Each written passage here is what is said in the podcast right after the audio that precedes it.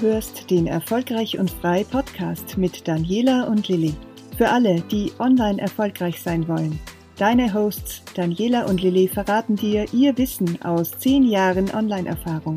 Die beiden Bloggerinnen und Unternehmerinnen zeigen dir, wie sie es geschafft haben, authentisch zu wachsen und beruflich unabhängig und frei zu werden.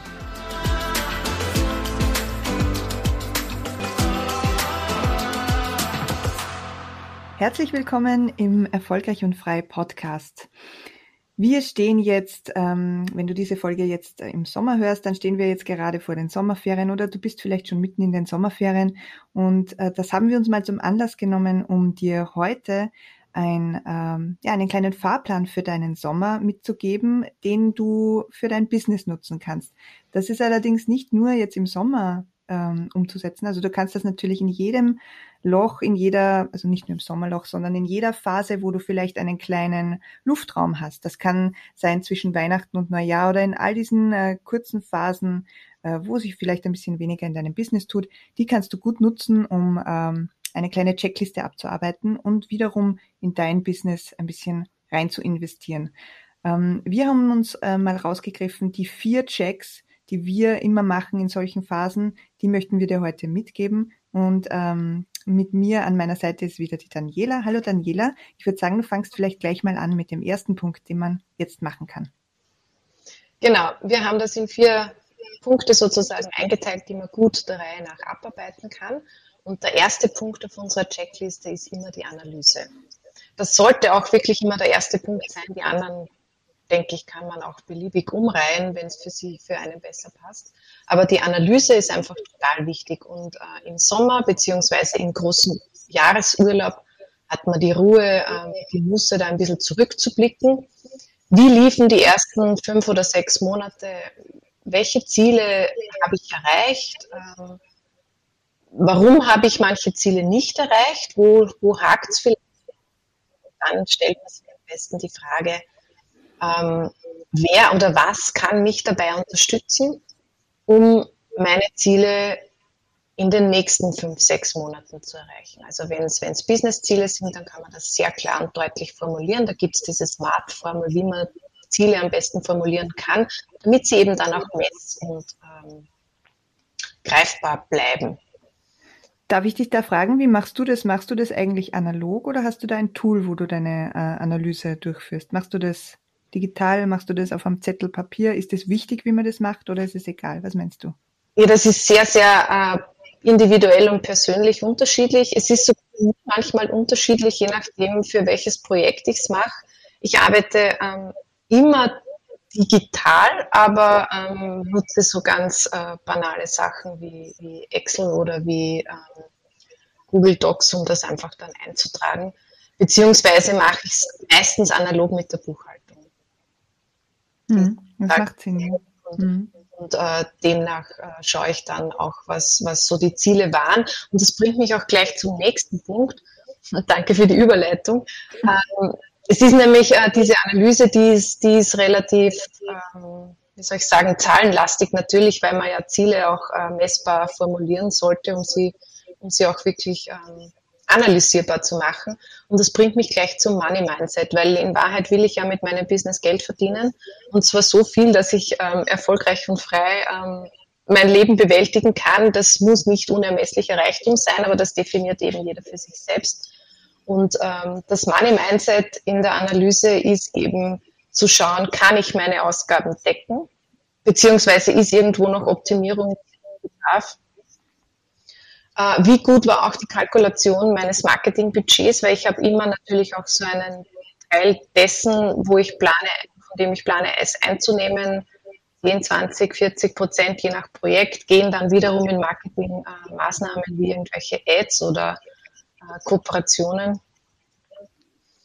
Ähm, und da ist natürlich auch dann äh, Analyse und Optimierung gefragt, weil natürlich kann das sein, dass das nicht so stimmt. Man kann ja auch die Marktlage nicht voraussehen, aber da kann man dann in der Mitte des Jahres immer noch optimieren, wenn man sieht, okay, ich brauche mehr oder weniger dafür, anstatt sich am Ende des Jahres dann zu ärgern, wenn man nicht hingesehen hat. Ähm, auch ist sich, ähm, ein, guter Punkt ist, sich zu überlegen, welche Investitionen noch anstehen. Also was habe ich mir für dieses Jahr vorgenommen? Ich brauche wahrscheinlich einen neuen, einen neuen Laptop beziehungsweise ein Mikrofon für, für weitere äh, Audioaufnahmen und so weiter. Und da muss ich einfach schauen, ist das jetzt schon drin oder muss ich das ins zweite schieben?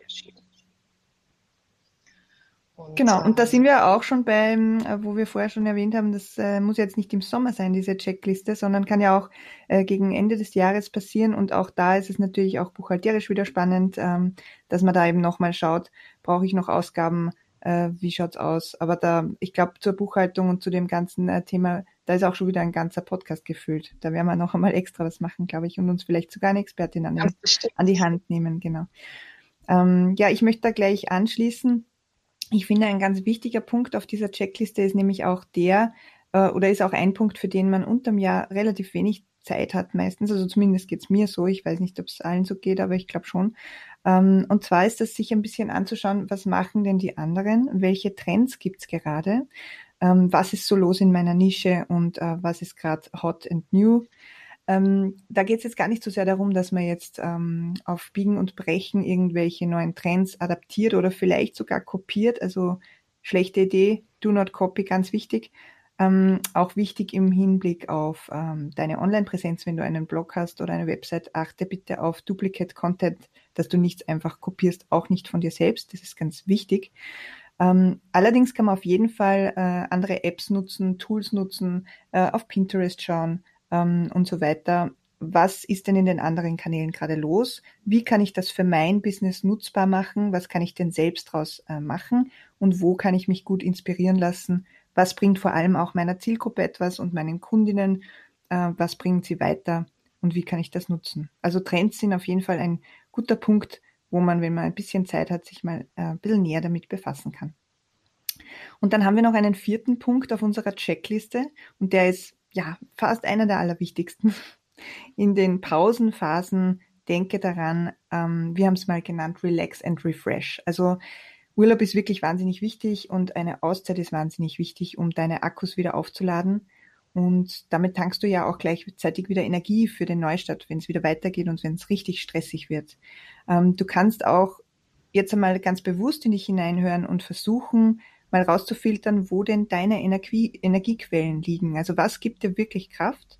Ähm, was kannst du dir mitnehmen aus dieser Pausenphase, dass du dann wirklich auch in dem Vollarbeitsmodus, wenn es wieder zur Sache geht, für dich besser nutzen kannst? Also was nimmst du dir mit aus dieser Pause und aus dieser Erholungsphase? Ja, genau. Also das ist, finde ich, ein sehr wichtiger Punkt. Den sollte man ja, niemals ignorieren. Finde ich auch einen sehr wichtigen Punkt und ich habe äh, mein Beispiel dazu und zwar habe ich irgendwann ähm, in den, in den Lockdown-Homeoffice-Zeiten begonnen, ähm, sehr, sehr regelmäßig Yoga zu machen. Und mhm. als ich dann für mich eben festgestellt habe, dass das wirklich ein, ein Kraft- und Energiequell ist, also wenn ich irgendwie ähm, Rückenschmerzen habe sowieso, aber auch schon ähm, präventiv, ähm, seither habe ich auch im Büro eine Yogamatte. Ah, das wusste ich, gar nicht. Das ist täglich zum Einsatz kommt, ja genau. Nicht täglich ähm, nutze ich sie hier, aber wenn ich zum Beispiel ähm, in ein wichtiges Gespräch gehe, dann versuche ich mich vorher zehn Minuten wirklich zu fokussieren. Und mhm. da kann man sich selbst so ein bisschen trainieren. Also da gibt's dann halt so einen Ort, also die Matte oder ein Zimmer oder eine, eine Raumecke, wo man es gut schaffen kann, ähm, wieder zu sich selbst zu finden, sich zu fokussieren und dann ähm, wirklich zielgerichtet auch zum Beispiel in einen Call zu gehen. Ja, das ist schön, dass du das jetzt so sagst. Und weißt du was, ich glaube, das ist auch wahnsinnig hilfreich für alle, die jetzt zuhören, denn ich glaube, dass man das leicht mal ignoriert und so in diesem Dauerroboter-Modus so dahin werkelt. Vor allem, wenn man sehr, ja, wenn man busy ist, aber wenn man auch so der Typ ist, so ein Arbeitsviech ist, wie es mir auch sind. Ich, ich kenne dich ja auch schon ein bisschen länger. Ähm, wir sind ja auch so im Arbeitsmodus immer drin und ich glaube, da ist es noch wichtiger, dass man sich auch mal so zurücknimmt und ebenso ganz bewusst wieder auftankt. Also guter Tipp mit der Yogamatte, das werde ich mir gleich merken. Die kann man ja sowieso überall hin mitnehmen. Aber es ist ganz egal, was dein Tool ist, ob es die Yogamatte ist, ähm, ob es eine ruhige, stille Tasse Tee ist, was auch immer du nutzt, äh, denke daran, den Punkt 4 auf jeden Fall auch dann mitzunehmen in das Jahr, also nicht nur in dieser Checkphase, sondern immer äh, dich begleiten zu lassen von diesem Gedanken. Genau. Ja, ich würde sagen, da haben wir ein kleines Package jetzt wieder zusammengestellt ähm, in dieser Podcast-Folge. Wie immer kannst du natürlich alles auch nochmal nachlesen. Du kannst auch in den Shownotes nochmal äh, nachschauen. Da werden wir immer alle Links, die wir hier erwähnen oder Tools äh, verlinken. Da kannst du dich nochmal schlau machen. Und ähm, ja, wenn du das jetzt hörst zu Sommerbeginn, dann wünschen wir dir einen wunderschönen Sommer und ähm, auch unterm Jahr eine erfolgreiche Zeit.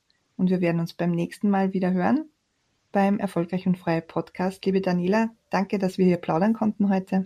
Es war schön. Danke, Lili.